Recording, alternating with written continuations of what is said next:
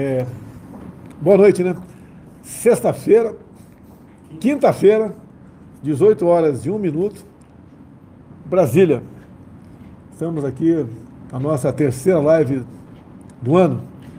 À minha direita aqui o Ernesto Araújo, ministro das Relações Exteriores, Fabiano, o intérprete de Libras, e pela segunda vez atrasado, o Tarcísio. Ele deve estar faltando alguma coisa aqui em Brasília. Aqui, né? Mas é, o dia de hoje também foi bastante concorrido para nós, tem muita coisa a falar e esperamos acabar antes das 19 horas. Agora, pela manhã, estive em Coribe, Bahia. Né? Chegou atrasado, Tarcísio, sai daqui. Sai daqui. Estava faltando alguma coisa para ele, Tarcísio? Quase isso. Quase isso. Então, Preparando o próximo da, o da semana que vem. Estamos começando a live agora. De manhã estivemos em Coribe, Bahia, e daí? Ah, o evento foi patrocinado por você. Você ia falar sobre o que, que nós vamos fazer em Curibe, Bahia, Tarcísio? Nós vamos entregar 67 quilômetros da BR-135 Bahia, presidente, que é um grande corredor de integração regional. Uma rodovia que começa. É, em Minas Gerais e vai até o Porto de Itaqui. Né? É... Até o Porto de Itaqui. Porto Itaqui, onde começa também, nasce também a Ferrovia Norte-Sul. Nasce a Ferrovia Norte-Sul. Tá. Norte-Sul vai Maranhão, Maranhão. Tocantins, Tocantins. Goiás e morre São Paulo, hein? Porto Santos. Morre São Paulo, Porto Santos. Onde nós tivemos ali em Curibe, tem essa ferrovia, ah, rodovia 135. E tem uma ferrovia por, por aí também? A ferrovia de integração Oeste-Leste, que a São 35 liga. Então Até... a São 35 conecta a ferrovia de integração Oeste-Leste. Você ganha uma camisa lá, né? Sou de algodão. Porque aquela região ali produz muito algodão. Algodão e soja, né? Algodão e soja. É questão do agronegócio aí também. Aqui. E aí a gente vai pavimentar lá 0,30 de cocos para Carinhanha e essa pavimentação vai proporcionar uma ligação da 135 pavimentada com a 030 até a FIOL, que nós vamos passar para iniciativa privada agora no mês de abril. A, a Norte-Sul, a previsão é ficar pronta julho. Julho agora, né? A previsão inicial era para o ano que vem. É, a gente vai primeiro trecho ficou pronto agora em dezembro, o primeiro trem já está chegando em São Simão. A gente pode até ir lá visitar essa obra, né? Está funcionando. Em abril a gente chega até Rio Verde e em julho a gente chega até Anápolis. Então nós vamos ter a Norte Sul funcionando desde lá do Porto daqui até o Porto de Santos. Eu lembro da Norte Sul, nós assinamos um contrato lá, estava o Caiado presente lá em Goiás. Se Deus quiser, estaremos juntos esse ano e inaugurando né, toda essa linha Norte Sul que vai ajudar em muito em especial a evacuação de o transporte de produtos do Centro-Oeste. Presidente, o governador Caiado está esperando o senhor lá em fevereiro para visitar esse trecho de São Simão e anunciar vamos o Centro lá, de Excelência lá, Ferroviária que vai ser feito em Anápolis. E na volta passamos em Catolândia, uma parada não prevista, né, inopinada, é o menor município da Bahia. Tem que mandar essa aí, o, o Ernesto. É, eu estou pronto ir. Está pronto para ir, Ernesto? Paramos em Catolândia, então, ganhei um queijo de presente ganhei uma garrafa de 2 litros de água da. Me falaram que era fonte da juventude. Eu tomei e tinha um gosto de cachaça. Mas tudo bem. Me enganaram lá, mas tudo bem. Ganhei também uma rapadura e foi uma conversa com um povo humilde, simples. É bastante. É bastante significativa, né? Curiosidade, em Curibe, o prefeito lá fez um pronunciamento, né? E falou que de auxílio emergencial para Curibe, foram, o ano passado foram 20 milhões de reais. Então, para a menor cidade da Bahia, foram 20 milhões de reais de auxílio emergencial. Então ajudou muito a economia é, local ali. Nós vamos conversar sobre alguns outros assuntos aqui. Como está aberta a pergunta Jovem Pan também. Então cogitou muito semana, o pessoal batendo em mim, né? Olha, o Maduro dando oxigênio para o Brasil. Olha, se o Maduro quiser dar oxigênio, carne, está sobrando lá, né, pessoal? Carne, ah, mantimentos é bem-vindo, não tem problema não. Afinal de contas, nós recebemos aqui, eu não sei o número certo, mas dezenas de milhares de venezuelanos da operação acolhida. O pessoal está fugindo da Venezuela para o Brasil. Depois tomamos conhecimento que, na verdade, foi a empresa White Martins, sediada na Venezuela. Mas não tem problema não. Se o Maduro quiser doar alguma coisa para nós, não tem problema nenhum. Vou fazer uma sugestão para o pessoal que adora o Maduro, né, que vi muitas críticas nas mídias sociais. Que tal vocês fazer uma proposta, Maduro? Né? Assim como para a cidade, cidade, menor cidade do Brasil, da Bahia, Coribe, o governo federal dispensou 20 milhões de reais a título de auxílio emergencial, que tal o Maduro conceder aí o auxílio emergencial para o seu povo? A boa ideia ou não? É boa ideia, porque acho que o povo venezuelano está precisando né, de várias coisas. Deixa eu fazer uma pergunta de seleção para o Tarcísio aqui. Na, na, Venezuela, hoje em dia, tem cachorro, Tarcísio? Não sei, não faço a menor ideia. Não tem, Tarcísio. O pessoal comeu tudo. Tá? É triste falar isso aí, mas não tem mais cachorro. Né? Não tem gato também. Informação que nós temos, né? Ou foi diminuída drasticamente a população desses animais aqui. Eu vi isso no Haiti. Haiti, né? Você passou quanto tempo no Haiti? Sete meses. Sete meses no Haiti. Eu fiquei, acho que três dias lá.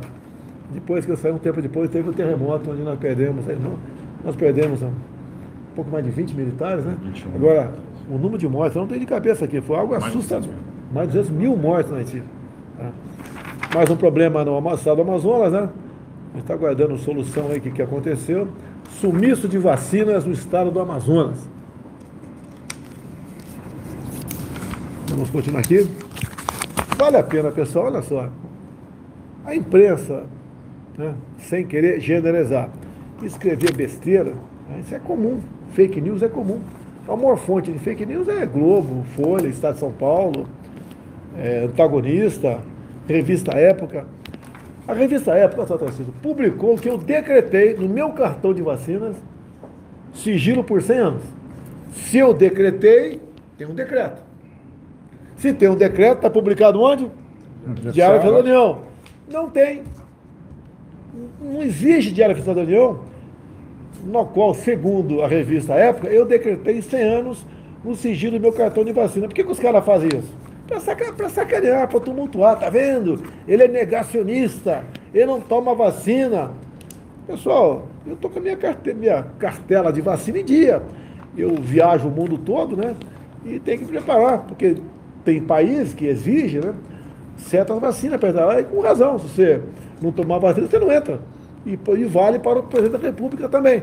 Então, mentira em cima de mentira. É duro. o seguinte, presidente, para quem passou pelas Forças Armadas, as Forças Armadas vacinam seus, seus militares, né? É. A gente, quando entra na escola preparatória ou na academia militar, a primeira coisa que a gente recebe é uma sarevada no cipó de vacina. E não dá para dar golpe, não, né? Dá não. Não dá para dar golpe na vacina, não, né? Pô, faz da fila ali, o cabo velho tá ali com aquela cara de brabo, né, cara? Creu só. Ele vai saber que ali.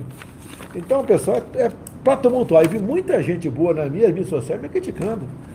Qual a pergunta? Vamos supor que eu, eu tenho, logicamente, minha, minha carteira de vacina. Não sei onde está, mas tenho. O que, que te interessa para você saber minha carteira de vacina? O que, que interessa? Você quer saber ó, a marca do sabonete que eu uso? Desodorante eu falo, fazer propaganda aqui. Eu uso avanço. Até quando eu falei para o cara comprar para mim aqui em cima, um tempo atrás, né? É porque, para mim, eu não me acostumo. Aquele spray lá que resseca embaixo do braço, fica tudo colando aqui, não, não dá. Tem que ser avanço. O cara assustou, né? Falei, cara, não, não vou mudar, não. É, gosto de avanço e ponto final. Agora, sabe a marca da cueca que eu uso também? Alguém quer saber a marca da cueca que eu uso? É, tá, realmente, essa imprensa brasileira, grande parte da imprensa brasileira, é uma piada. E essa revista, revista Época, se alguém for pegar um dia, use uma luva, para não sujar a tua mão de caca. E tanta porcaria que tem lá.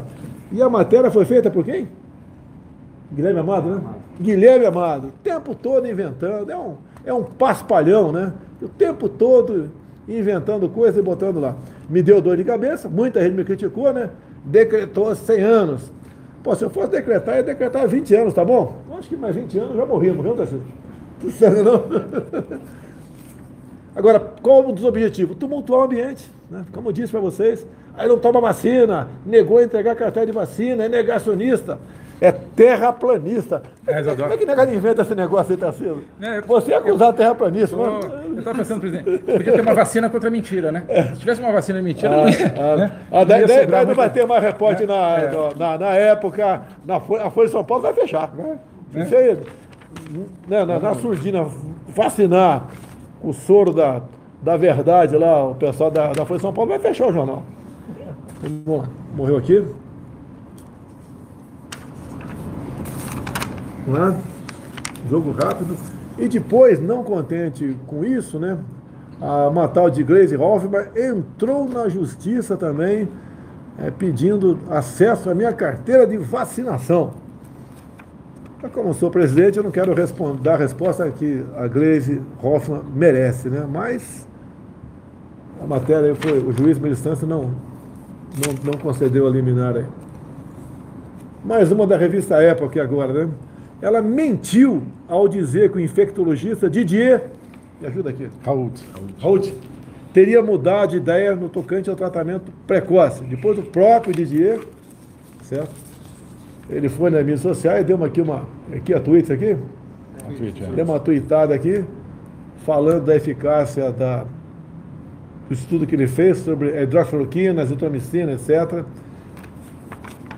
Então essa é a nossa imprensa brasileira. Um, jornal, um jornalé qualquer, né? uma Folha de São Paulo da vida, dá uma notinha lá, pronto, espalha para todo mundo como se fosse verdade. Então está acabando aqui a matéria. Vamos fazer uma pergunta aqui? Uma primeira pergunta, Cid? Quer a minha primeiro ou não? Já estamos falando em mentira aqui, vamos falar em mentira do, do Bonner? Vamos lá. William Bonner, de quando foi? Ontem ou anteontem? Alguém lembra aí, Bonner? Ontem ou anteontem? Tá, foi a semana, pronto. Bota aqui, filho. Vamos lá, pessoal, presta atenção aqui. Vale a pena que está o Ernesto do meu lado aqui. Neste momento, o Brasil depende da Índia para receber vacinas e depende da China para receber matéria-prima de vacinas. Não é uma situação confortável por causa dos rumos que o governo Bolsonaro deu à nossa diplomacia. O presidente e seu ministro das Relações Exteriores minaram as relações com esses países. Bem, segundo William Bonner, que ganha o dobro da Renata, né, é, pregam tanto igualdade, né, critico, né, tem que ter uma política para homem e mulher ganhar a mesma coisa. Essa semana estava dizendo que a Marta do futebol, que é uma excepcional jogadora, gosto muito de vê-la jogar, devia ganhar a mesma coisa que o Neymar. Eu não vou entrar no meio dessa questão aqui.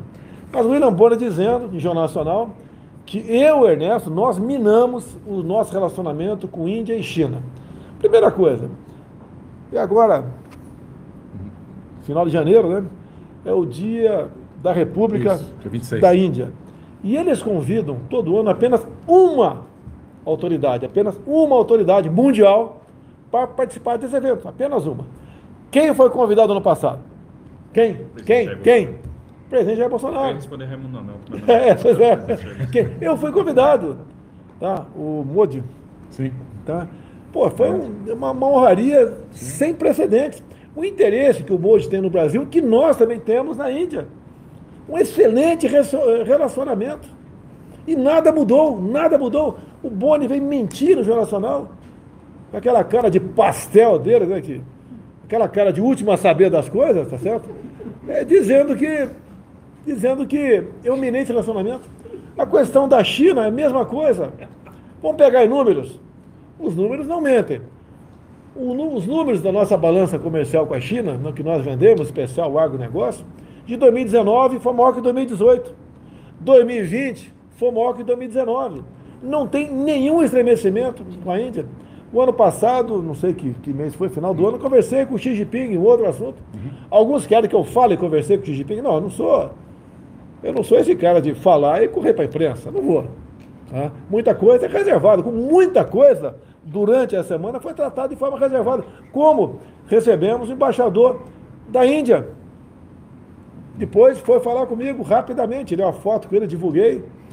Ao- alguns queriam que eu falasse que eu tratei. Não vou falar, é reservado. Quando puder falar, eu falo.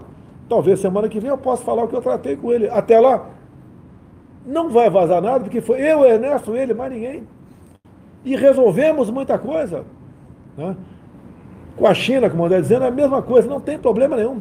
Você conversou com o embaixador da, da, da China? É. Ou foi o. Não, nosso embaixador em Pequim, na verdade, tem Tá, conversado, Pequim. porque é lá que precisa operar para conseguir os insumos da vacina, Aqui- dentro da burocracia chinesa, que é uma coisa normal.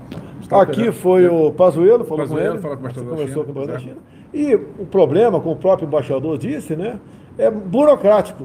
Não é nada de político, como alguns falaram, né? Como Bonner falou, que nós minamos relacionamento. Pare de mentir, pessoal. Tome vergonha na cara. Vocês atrapalham o Brasil com esse tipo de notícia. Atrapalham o Brasil. Dá, vergo- Eu tenho vergonha de vocês fazer um jornalismo dessa maneira. Dia pirulito, safo. Ó, Não para você, Tarcísio.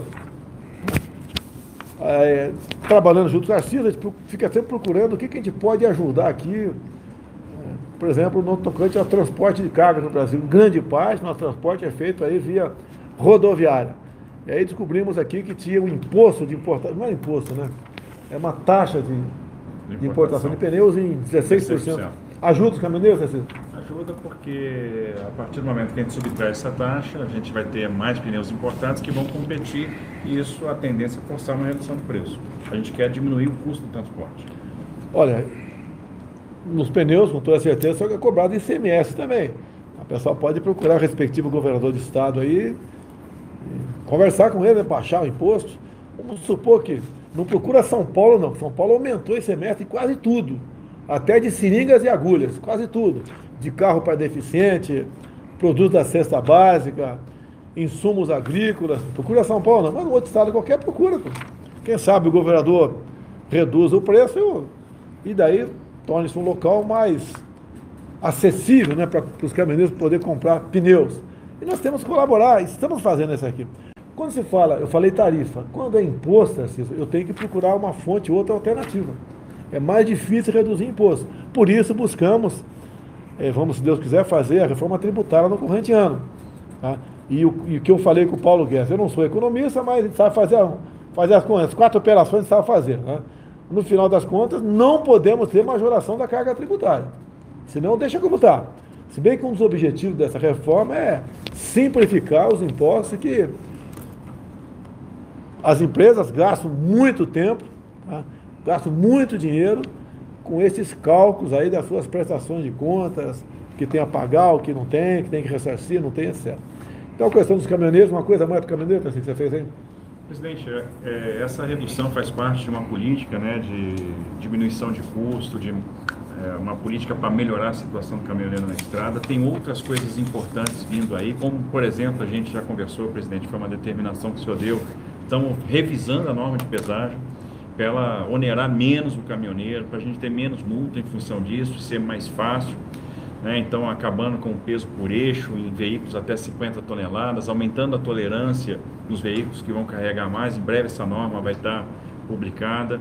E a gente está trabalhando muito na simplificação do transporte. Então, a gente deve lançar em breve o documento de transporte eletrônico a gente vai condensar hoje um cipoal de documentos de transporte, 15, 20 documentos, num único documento eletrônico, né, que vai ser emitido, vai, ser, vai, vai se tornar mais fácil a vida do caminhoneiro. Nós vamos eliminar intermediários do processo, atravessadores que comem a renda do caminhoneiro.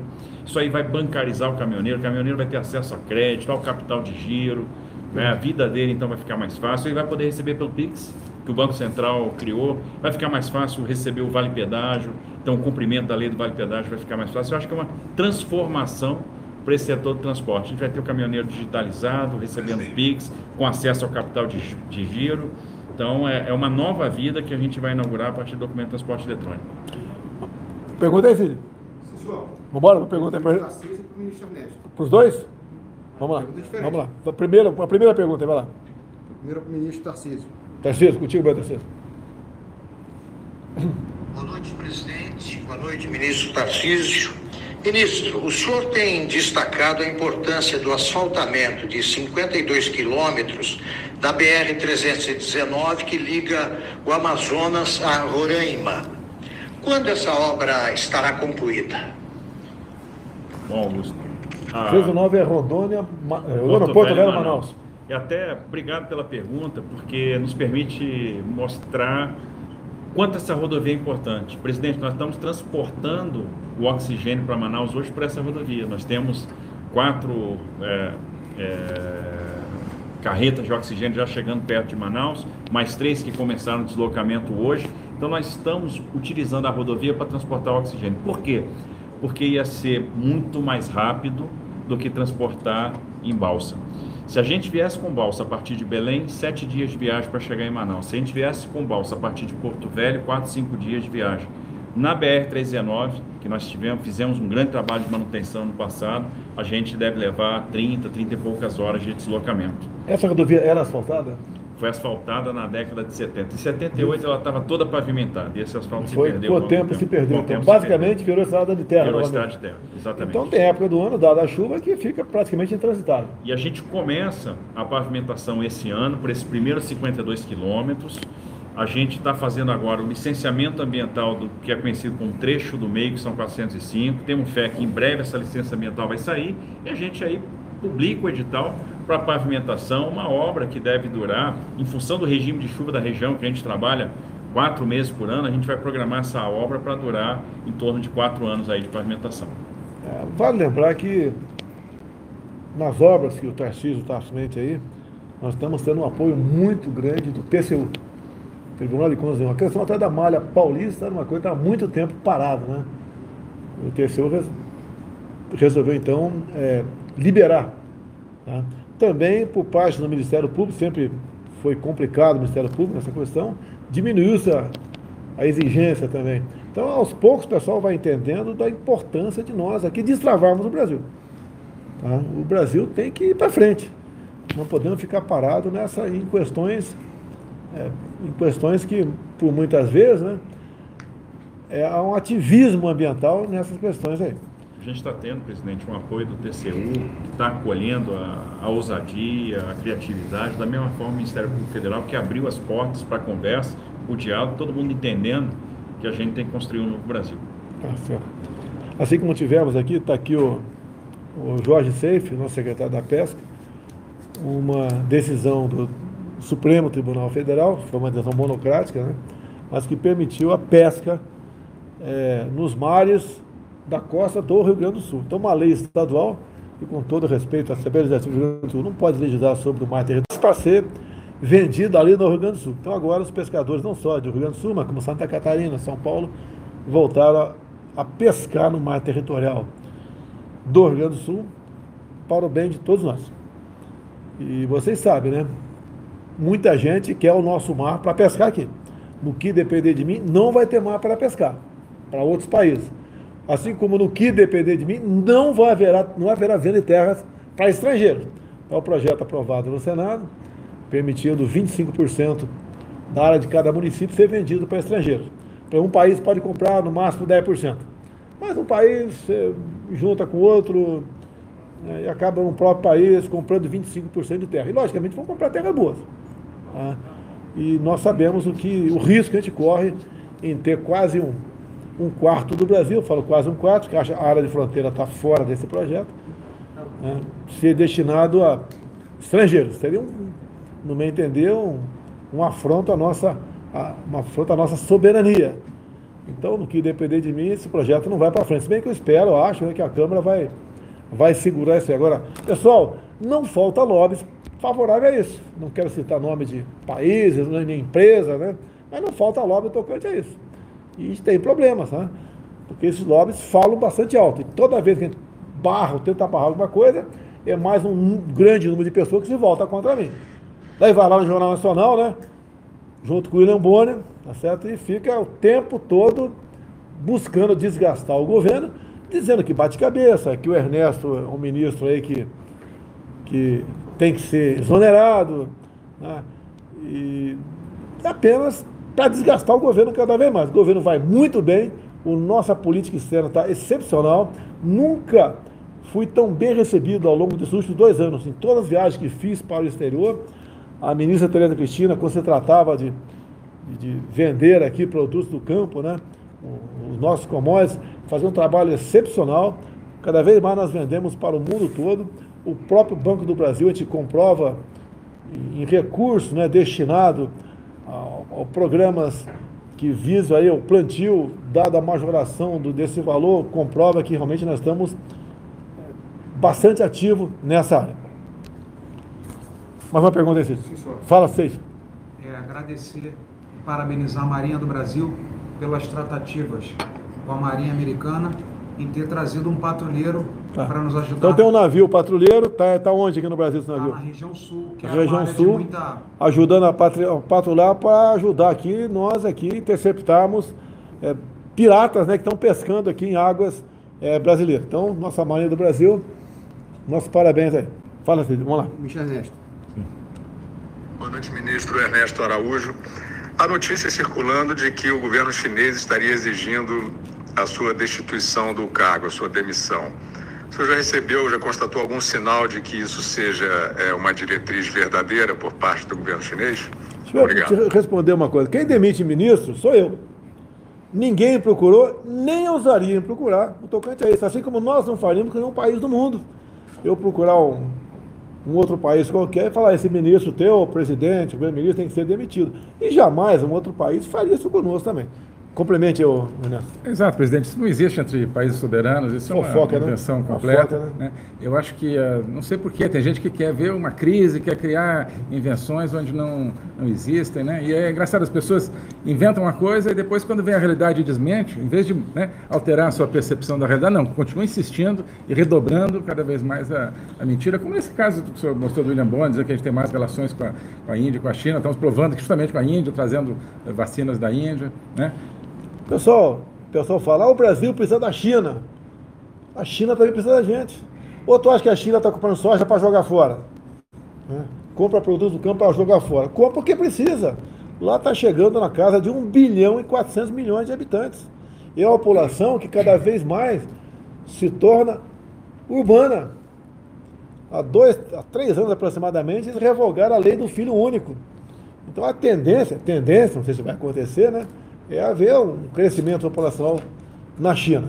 E eles não precisam disso. Agora, a relação entre países, qualquer país do mundo, tem interesse. Não existe amor, pessoal. Não tem amor. Qualquer país do mundo. Eu acho coisa rara acontecer. Né? Tem interesse. Claro. Interesse qual que é? Um comprar, outro vender, fazer negócio. Pô. E a China, logicamente, tem interesse no Brasil. O Brasil é um dos raros países do mundo que tem uma fronteira enorme para o plantio de comida. Você pode ficar sem muita coisa. né? Até sem usar, você pode ficar, vai ficar chateadinho, sei disso, né? Mas sem comida você não fica. E assim é o mundo. E o pessoal está de olho aqui no Brasil. O Brasil é um grande celeiro do mundo.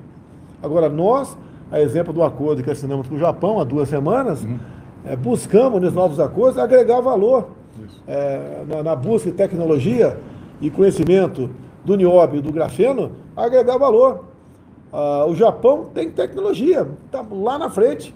Alguns querem que de uma hora para outra comece a desenvolver tecnologia do Brasil. Estamos fazendo com o Marcos Pontes, não faz mais por falta de recursos. Você tem que investir nessa área também. Tarcísio, imagina aí quando chegar a super bateria de grafeno e nióbio. Né? Aquela bateria que, você, como diz aí, está na prancheta, né? Alguns já dizem, já saiu da prancheta. Ela pode ser recarregável dois, três minutos. Você toma um café no, no restaurante, quando volta, teu carro tem mais uma autonomia de para 500 km. Já imaginou isso aí? Você botar, por exemplo, placa solar na tua casa, diretamente ligada ali na, na garagem do teu carro para recarregar a bateria, você vai andar de graça com o teu carro. Quanto vale a Tesla hoje em dia, que mexe com carro elétrico? Diz que todas as outras montadoras somadas. Diz que vale mais que todas as demais montadoras somadas. É uma coisa no futuro, quando essa super bateria chegar, olha só, o grafite, de onde se tira o grafeno, tem em vários países do mundo. No Brasil também tem. Agora, o nióbio só nós temos. né? Procure saber com quem está a grande mina de nióbio de Catalão, Goiás. Eu não vou falar aqui não, tá? Procura saber. Procura saber como é que está a partilha, né, a divisão dos acionistas internacionais da mina de, de nióbio de Araxá, Minas Gerais. Procura saber o potencial que nós temos na região dos Seis Lagos. Fica no estado do Amazonas, Seis Lagos? Estado do Amazonas? Seis Lagos. O potencial que nós temos lá. E nós queremos fazer uma parceria com um outro país, não, não para explorar, apenas tirar o nióbio daqui e mandar embora. Tá? E tudo bem. É, e digo para vocês, eu comprei algumas bijuterias de nióbio no Japão. O- então você compra aí algumas bijuterias, no, dali poucas centenas de gramas, que tem o mesmo preço de uma tonelada de nióbio extraído daqui. Então nós temos que agregar valor aqui que nós temos. Pretendemos fazer isso aí. E tem uma, infinidade de, de utilidade a questão do, a questão do, do nióbio. Outra pergunta, Cílio. Então não existe, eu, não sei se foi Augusto Nunes que fez a pergunta aí, né? A questão de qualquer país, isso seria um ultraje para a gente, o que os caras querem dizer isso aí. Primeiro, querem tirar, é natural, né? De acordo com da onde vem a- o informe, né, que não é uma informação, querem tirar o Ernesto por quê? Quem era o ministro que antecedeu o Ernesto? A Luísa Nunes Ferreira, tá vendo? Isso. Não vou entrar na vida pregressa dele. É dele a lei de imigração. Né? Ela não teve votação nominal na Câmara, mas eu, se não me engano, o Marcos Feliciano, se eu não me engano, discursamos contra essa lei. Ela permite que, caso chegue um navio com 10 mil pessoas em qualquer lugar do mundo e aporte no Porto de Santos, o pessoal desce aqui e eles se autodeclarando perseguidos, você tem que acolher todo mundo aqui. Inclusive, tendo mais direito que você, brasileiro. É herança do Aloysio Nunes Ferreira. Vamos mudar isso aí? Vamos. Mas depende de muita coisa. É, depende de quem está à frente da Câmara, do Senado, da mesa diretora, né? De um convencimento junto a parlamentares, que dentro da Câmara e do Senado, lá você que ficou três anos na Câmara, né? Lá tem de tudo, pô. Lá cada um atira para um lugar. Né? Lá é um extrato da nossa sociedade. E hoje em dia nós estamos tendo um bom relacionamento com a Câmara e com o Senado. Graças a Deus. Vacílio. Vitor Brau, ministro.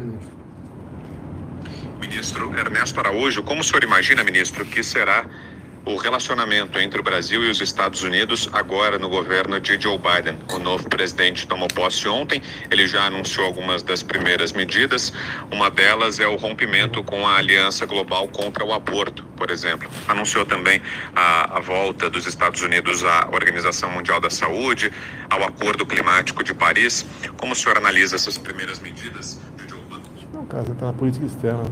em outros países. Mas, mas fala é, alguma coisa, mas sempre. Não, mas é, a nossa relação é. Acho que tem tudo para ser uma boa relação. Nós temos muita coisa em comum com os Estados Unidos, temos interesses na segurança, na promoção da democracia, aqui na América do Sul, por exemplo. Temos um interesse econômico evidente, é, continuar os vários acordos aí que nós já temos é, negociados, é do interesse dos dois lados, é do interesse do empresariado americano, do empresariado brasileiro. Né?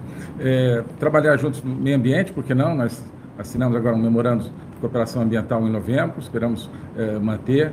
É, eu acho que existe um problema que é, o Brasil tem que ser visto por aquilo que nós somos, né? E não justamente pelas distorções que saem, né, né, infelizmente, né, em grande parte da, da mídia. Então, se nós conseguimos realmente construir uma relação a partir da realidade, a partir do nosso interesse, tem tudo para ser uma excelente relação. É, fogo pega no mundo todo. Na Califórnia, não é comum? Pega fogo no estado Sim. todo? Não. Lógico que ficamos chateados e não tem como apagar esse fogo. Agora, para nós aqui é diferente. Pretendemos esse ano, já que no ano passado caducou uma medida provisória que tratava da regularização fundiária, pretendemos agora, a partir de fevereiro, reapresentar a medida provisória, né? E, e ser aprovado, obviamente, e nós vamos poder saber um espaço razoável de tempo, qualquer local que tem um foco de incêndio no Brasil, você sabe de quem é o CPF daquele ponto de, de incêndio ou de calor. E ponto final. E vai saber se, como tem locais que é permitido, fogo no Brasil, é permitido. Espero que ninguém queira falar que tem que proibir. Certo? É permitido. É ter local que é permitido desmatamento. Por exemplo, na área a área amazônica ali, região norte, é, quem tem uma propriedade é permitido desmatar 20%, 80% tem que preservar. E eu perguntaria, qual país do mundo tem uma legislação como essa? Se for para a Europa, fala em mata ciliar, eu acho que a maioria dos países não sabe o que é mata ciliar, não tem um palmo de mata ciliar. Aqui no Brasil a legislação é diferente. Mais de 60% do nosso território é preservado. E se toda essa queimada todo esse desmatamento que falam ao longo dos anos ser havido no Brasil, caso fosse verdade, o Brasil seria já um, um, completamente desmatado. Agora o pessoal usa isso para quê?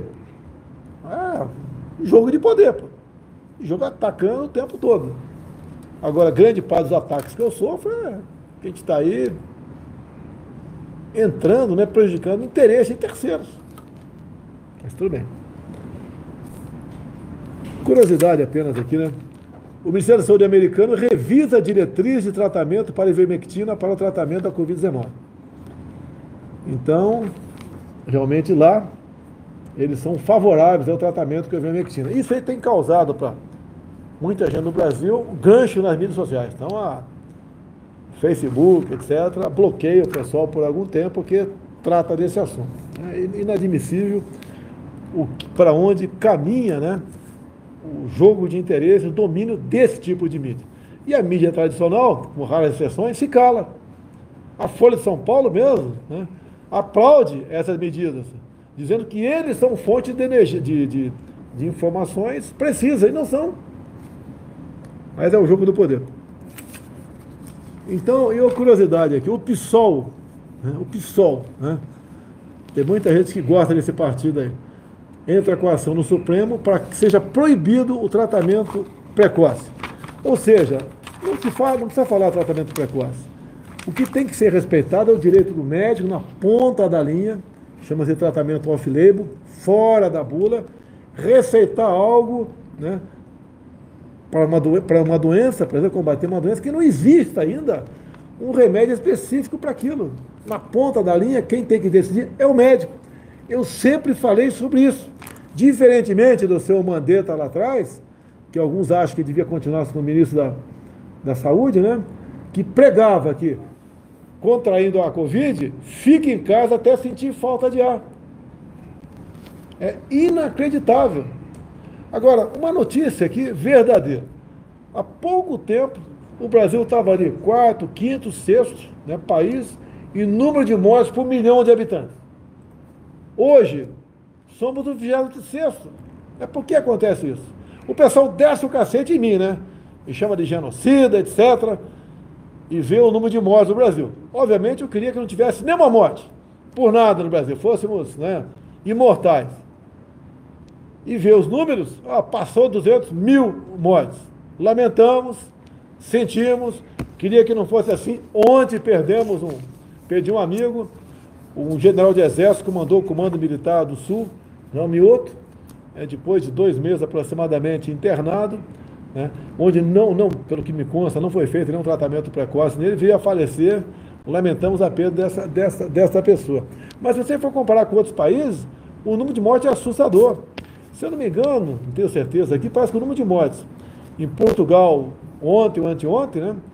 É, que foi um número bastante expressivo, equivaleria a ter morrido 4 mil pessoas no mesmo dia no Brasil, tendo em vista a, correlação com o número de habitantes. Agora, me taxar disso, eu apresento uma alternativa. Ah, não tem comprovações, comprovação aí científica. Não tem. Sempre disse isso mas também não tem efeito colateral, o que é proposto. E muitos, dezenas de milhares de médicos orientam nesse sentido. E temos aqui agora a saúde americana, né, norte-americana, falando disso. Ou o Didier desfazendo fake news da, dessa revista aí, que eu, tem que botar luva para botar mão nela, tanta porcaria que tem lá, que é a revista Época, né, dizendo também que ele não mudou a posição dele e tem comprovação experimental de que um, num percentual bastante elevado, poderia ser evitado com esse tipo de tratamento. Pessoal, imagina se bate o um número de 40%. Estamos com 200 mil mortes no Brasil. 80 mil pessoas poderiam evitar que fossem sido mortas. E a responsabilidade vai cair em cima de quem? Acredito, né? Que vocês sabem quem vai cair.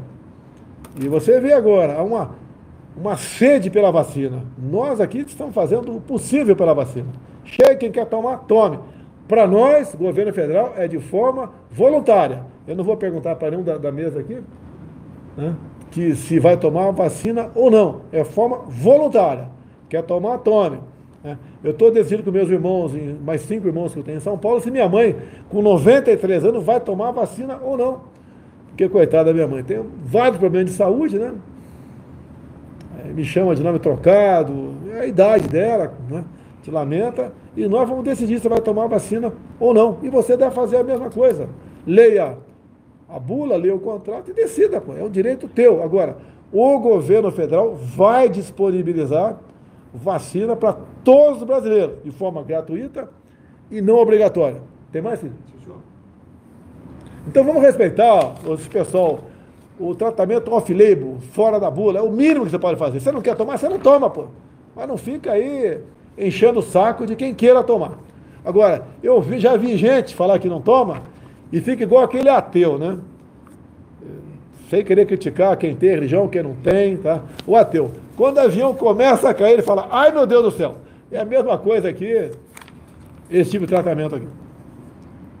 Fiuza para o ministro Tarcísio. Fala, Tarcísio. Ministro Tarcísio. Ministro, o senhor completou dois anos de gestão aí com resultados expressivos nos setores ferroviário, rodoviário, portuário, inclusive com abertura ao capital privado, investimentos privados, e também combate à fraude e corrupção, sendo que quase metade desse período atravessando as restrições severas de uma pandemia. O que, que o senhor diria aos que afirmam que gostariam de trabalhar pelo Brasil, mas o sistema não permite? Antes de responder. Fiuza, já que você levantou a bola, foi combinado não. Ah. Tem uma decisão aqui do ministro Alexandre de Moraes. A DPF. Decisão do STF sobre competência de estados e municípios. Vem a decisão dele aqui, vou ler aqui, são umas 10 linhas aqui. Dessa maneira, não compete ao Poder Executivo Federal, que sou eu, é um pouquinho o Tarcísio também, né? Então não compete ao Poder Executivo Federal afastar unilateralmente as decisões dos governos estaduais, distrital e municipais, que no exercício de suas competências constitucionais adotaram ou a adotar, no âmbito de seus respectivos territórios, importantes medidas restritivas, como a imposição de distanciamento, isolamento social, quarentena, quarentena, ninguém trabalha, suspensão de atividades de ensino, restrições de comércio, atividades culturais e a circulação de pessoas, entre outros mecanismos reconhecidamente eficazes. Não sei de onde saiu isso aqui. Qual comprovação científica para isso? Para a redução do número de infectados e de óbitos. É uma decisão do Supremo. Se eu, por exemplo, eu baixei o decreto, eu assinei um decreto, eu me arrependi porque é duro você dar uma ordem, né? Eu sou capitão do exército, imagina, eu dou uma ordem, o cabo da guarda fala que não vai fazer. No quartel, você sabe o que vai acontecer com o cabo velho, né? Assim como quando o coronel dá uma ordem para o capitão, se o capitão não cumprir, né, Tarcísio? A gente sabe muito bem o que vai acontecer. Mas nós assinamos decreto, esse decreto aqui, Cid? 10.344, 2020, onde nós colocamos como atividade essencial as academias de esporte em todas as modalidades. Por que, que eu fiz isso? Porque eu tive informações precisas que uma pessoa bem fisicamente é uma pessoa mais difícil de, de, de uma vez infectada, sofrer com a doença. Teve prefeito, o Fios aqui, ó, ignorou. Não vou cumprir o decreto do presidente. Baseado aonde? Na decisão do Alexandre de Moraes. Então, nós aqui Tarcísio vai responder como é que as obras continuaram pelo Brasil ou não continuaram e peço que fale também sobre se o Exército trabalhou ou não nessa época, Tarcísio. Responde o Fios aí. Bom, o Exército trabalhou, as empresas trabalharam, a gente tomou a decisão de não parar obra nenhuma, não tivemos óbitos em canteiros de obra, porque era fácil controlar pessoas infectadas, afastar, esperar o retorno dessas pessoas, o uso dos EPI já é tradicional na construção civil e o fato é que no ano de pandemia nós entregamos 92 obras. Né? Então, é possível fazer. A crise veio, veio, mas a gente é mais forte do que a crise. O Brasil mostrou que é resiliente, o Brasil mostrou que tem condição de sair dessa.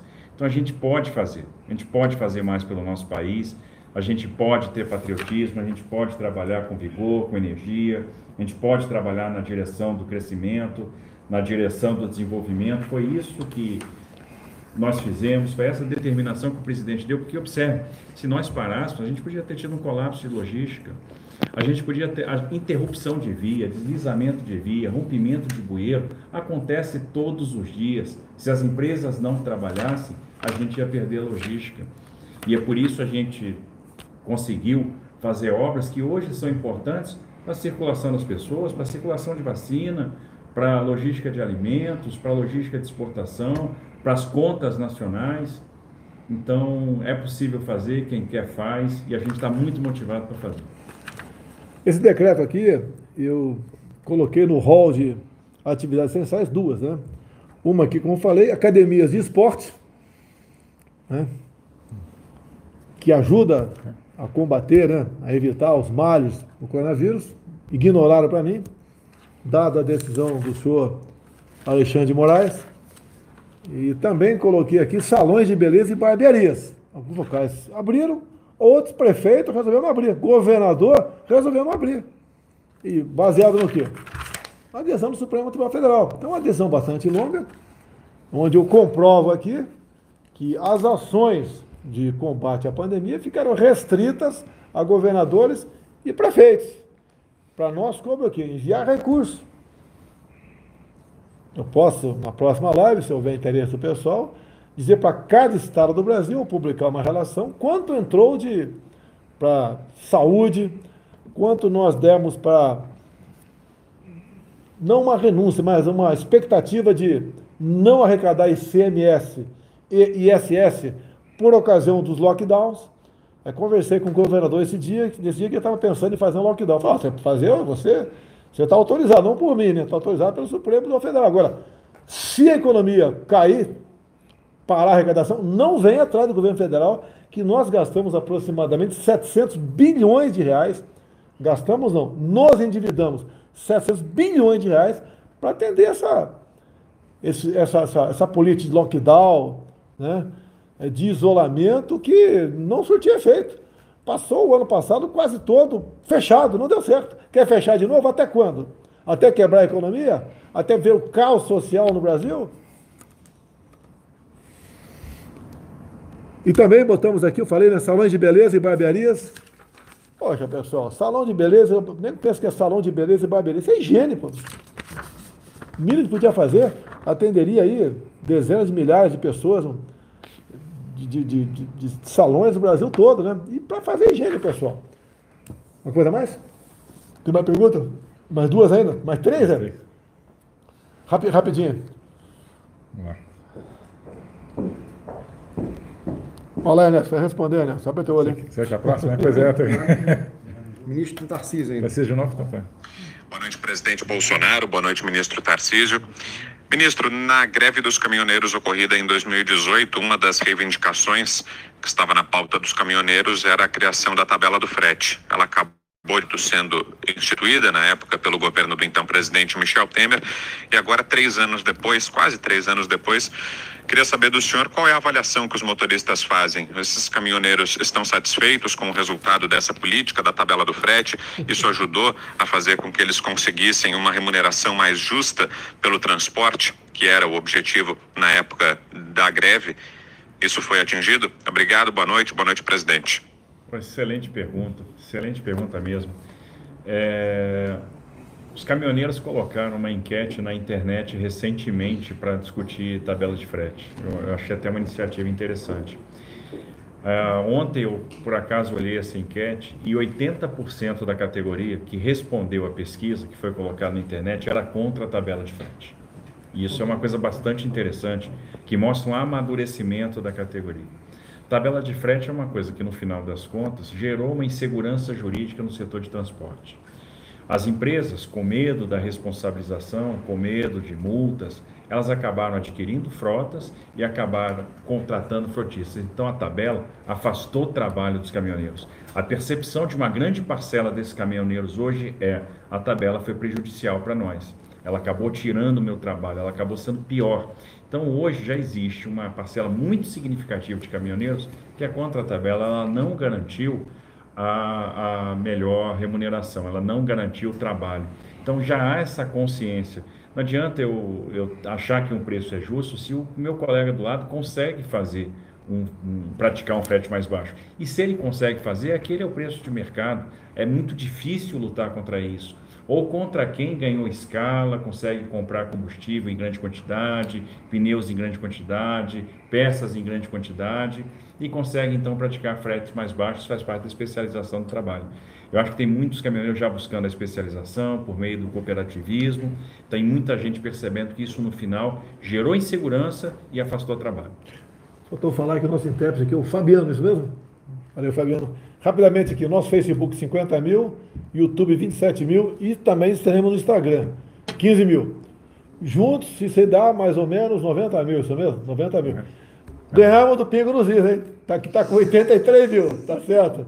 Aí, pessoal, quando acabar aqui, bota no Pingo nos Is. Vamos assistir aí os comentários finais desse, desse time aí do, do nosso prezado Augusto Nunes, ok? Também tem a Folha Política, 5 mil. Jovem Pan News, 7 mil, mais ou menos, total 190 mil pessoas nos assistindo. Muito obrigado pela nossa, por essa audiência maravilhosa aí. A última pergunta, Cid? Vamos lá. A última é para a gente.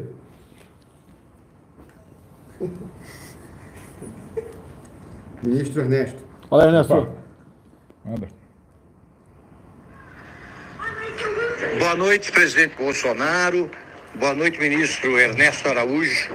Ministro, como estão as relações entre o Brasil e a Venezuela e o que se pode prever eh, no campo da, da diplomacia ah, para 2021 em relação à Venezuela?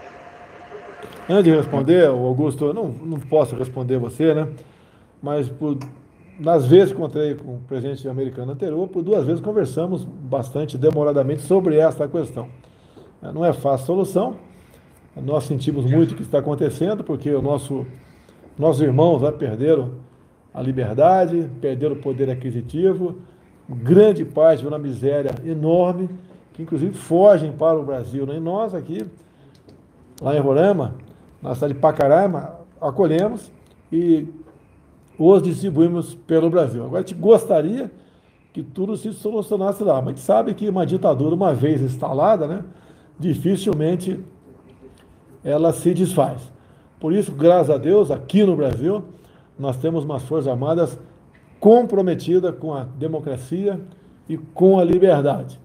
Então, é uma grande, uma, um grande pilar da democracia são as nossas Forças Armadas, que jamais né, aceitariam é, o convite de uma autoridade de plantão, no caso da República, a, enviesar por um caminho diferente da liberdade e da democracia. Venezuela, lá as Forças Armadas foram cooptadas. E daí, todos nós sabemos o que aconteceu. Fala, Ernesto. Sim, Venezuela continua sendo uma grande preocupação, não só para o Brasil, para toda a região, por causa. A Venezuela, como Venezuela, é uma nação amiga, uma nação eh, irmã do Brasil, agora tomada hoje por um regime, infelizmente, ditatorial. Nós reconhecemos o governo legítimo, que dezenas de países consideram legítimo, encabeçado pelo Juan Guaidó, e o novo governo americano acabou de eh, assinalar que vai continuar reconhecendo Juan Guaidó como o presidente legítimo da Venezuela. Os Estados Unidos, claro, um ator fundamental nesse processo de eh, trazer, ajudar a trazer a democracia de volta eh, na Venezuela. Né?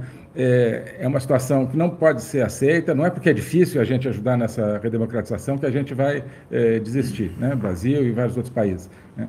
Um, um país onde continua havendo relatos de abusos de direitos humanos, de tortura, é, de prisões arbitrárias, de falta de liberdade é, absoluta e é, uma situação humanitária das piores que já foram vividas nesse, nesse continente. Né? Então, diante disso, claro, é, a cada momento é, a gente articula as coisas de uma maneira diferente para tentar novas soluções. Hoje mesmo eu conversava com a ministra do Exterior da Espanha, que é outro país muito interessado em contribuir para isso conversando com todos os ministros aqui da, da, região. Então, vamos continuar nesse, nesse processo. O que a gente não pode é aceitar que é, esse regime continue é, né, fazendo é, o que faz com o povo venezuelano. Então, essa é a nossa é, Augusto, nosso compromisso. Ali ó, no norte ali, da América do Sul, né? Venezuela, Guiana, tem uma região chamada Esequibo que, de vez em quando, a Venezuela fala mais alto dizendo que é dele. Tá? E temos um problema, então, o norte do Brasil. Tá certo? E esses países que têm essa política, a gente sabe que mais cedo ou mais tarde né, pode se aventurar. E nós aqui, para chegar lá por terra, tem que passar pelo Brasil. Então nós temos que preparar para esse tipo de problema também. Última pergunta, Cílio. Ministro Tarcísio. Fala, capitão. Pois não. Boa noite, presidente. Boa noite, ministro. Olha, ministro, eu queria saber do senhor se o senhor está satisfeito com as rodovias privatizadas no Brasil e se o senhor pretende ampliar essa malha rodoviária que está nas mãos da, da iniciativa privada. Obrigado. Olha, boa pergunta também. Eu Estou satisfeito com as perguntas que apareceram, porque são todas perguntas muito interessantes e muito oportunas. Eu não estou satisfeito e o mais interessante, as empresas de concessão de rodovias também não estão. Se a gente for observar o movimento que está acontecendo no mercado, eles mesmos estão mudando, mudando o corpo diretor, mudando a BCR, estão percebendo que eles têm que entregar mais. É, não estamos satisfeitos com os pedágios. Por exemplo, nós tomamos uma decisão de relicitar todas as concessões da primeira etapa. A gente podia, presidente, ter tomado um caminho mais fácil, prorrogar os contratos, só que eram contratos ruins, contratos que têm tarifas altas, que o usuário não percebe o investimento chegando. Então, nós modelamos novos contratos, que são contratos mais inteligentes, é, melhores para o investidor, que vão trazer realmente muito mais investimento com menor tarifa. Isso vai acontecer na Dutra, vai haver redução de tarifa, isso vai acontecer no Paraná, vai haver redução de tarifa, com muito investimento sendo. É, é, com muito investimento acontecendo. Só no Paraná vão ser quase 2 mil quilômetros de duplicação, com reduções que vão variar lá de 35%, 40%, 50%. Então, realmente é um passo importante. Não estamos satisfeitos com as concessões da terceira etapa, que fracassaram e a gente está buscando a devolução por um completo inadimplemento das suas obrigações. O investimento não foi realizado, a gente está aplicando os descontos tarifários e vamos buscar, para aqueles que não devolverem as concessões, as decretações de caducidade, porque a gente não vai admitir que o usuário pague tarifa sem ter a prestação de serviço.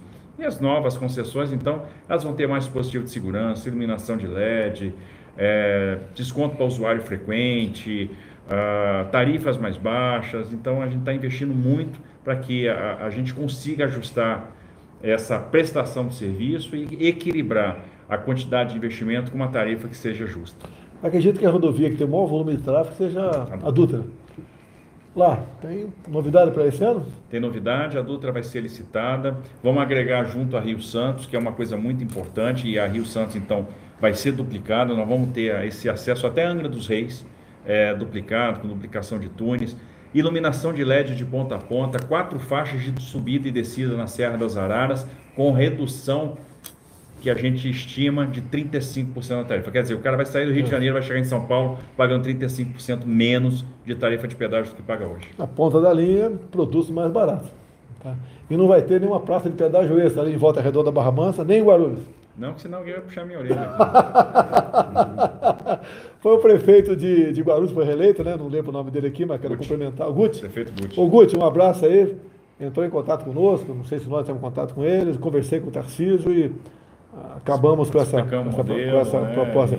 Agora, é um pedido meu para o Tarcísio, estou fazendo um pedido para o Tarcísio, né?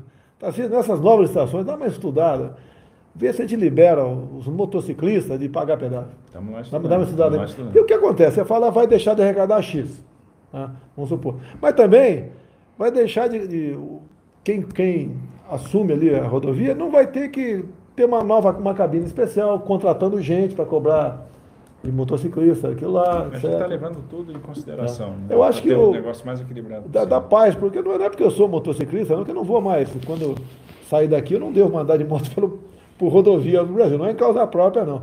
Mas o motociclista realmente passar batida Mas ali. Mas você sabia, presidente, que agora as concessões que nós estamos fazendo ah. vão ter os postos de parada e descanso para os caminhoneiros operados pelas concessionárias, ah. e isso já é incluído na tarifa. Mesmo assim, a tarifa não cai, né? Agora dos. Para dar segurança para o caminhoneiro. Dos, dos motociclistas, você vai dar uma pensada vamos no meu pensar, pedido aqui. Pensar. De capitão para capitão. É, vamos, vamos Está acabando aqui? Augusto Nunes, muito obrigado. Pessoal que está nos assistindo aqui na minha Facebook, etc. Bota aí no Pico nos Is, pega o comentário aí do. Comentário não, porque eles vão continuar, né? Vai, vão até, vai até 20 horas no Pingo nos Is, se não me engano. Vamos assistir que vale a pena tu assistir a, essa rádio, né? Liderada pelo Augusto Nunes nesse horário, com seu time maravilhoso de pessoas que estão ali. Coisa rara você ver gente isenta é, nas mídias é, tradicionais. Fabiano, obrigado aí. Tarcísio, obrigado. Ernesto. É. Jorge Seife, vulgo Jorge Tilápia. Se o Flamengo ganhar hoje, vai ter, o que, que vai ter de festa aí? Tilápia com Guaraná Jesus. Tilápia com Guaraná Jesus. Passando de Tubaína para Guaraná Jesus. Tá evoluindo aí. E daí, ô, da Sanfona? Tranquilo aí? Excelente ministro, o nosso prezado Gilson, lá de Pernambuco, teve conosco na viagem hoje em Curipe, falando das cachoeiras de Curipe, é assim mesmo? Curipe, cachoeira de Curipe. Realmente é uma pessoa que veio para somar aqui. Mais alguém importante aqui, só tem gente sem importância aqui. o capitãozinho ali médico, o capitãozinho médico. Aquele cara é importante ou não? É, França, cada vez mais. Tem um vuduzinho, dois vuduzinhos aqui e um gordinho. O gordinho, quantas arrobas está pesando, cara? Não, 20 não, mas, mas com, mas com umas, umas 9 arrobas você dá. Pessoal, muito obrigado. Até quinta-feira, se Deus quiser. Um abraço a todo mundo aí. O que é aquele cara com